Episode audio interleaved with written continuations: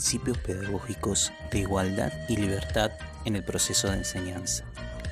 Después de todo lo expuesto durante el eje 4, hemos llegado a la siguiente reflexión.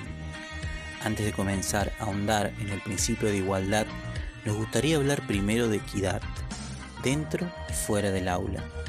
¿Por qué equidad? Porque cada niño y niña es diferente. No todos necesitan las mismas herramientas para desenvolverse en el ámbito escolar y también en el social.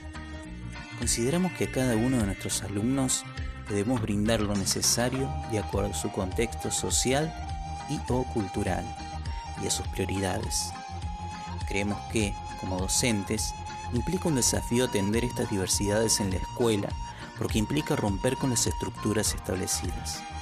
A la hora de trabajar atendiendo a la diversidad, debemos estar dispuestos a adaptarnos a los cambios que surjan y a comprometernos con el proceso de enseñanza y aprendizaje de cada estudiante, para responder particularmente a sus necesidades individuales. Una vez que lo logremos, ya podemos empezar a recorrer el camino de la igualdad. Igualdad que implica la cooperación entre todos los actores de la institución escolar, tanto dentro como fuera de ella. No podemos garantizar un principio de igualdad si no hay una participación conjunta. Esto supone generar vínculos entre docentes, alumnos, directivos, personal administrativo y no docente.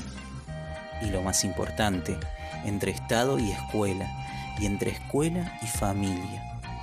En definitiva, entre la comunidad educativa y la sociedad en su conjunto, para que los niños, niñas y adolescentes puedan convertirse en seres libres, pensantes e independientes.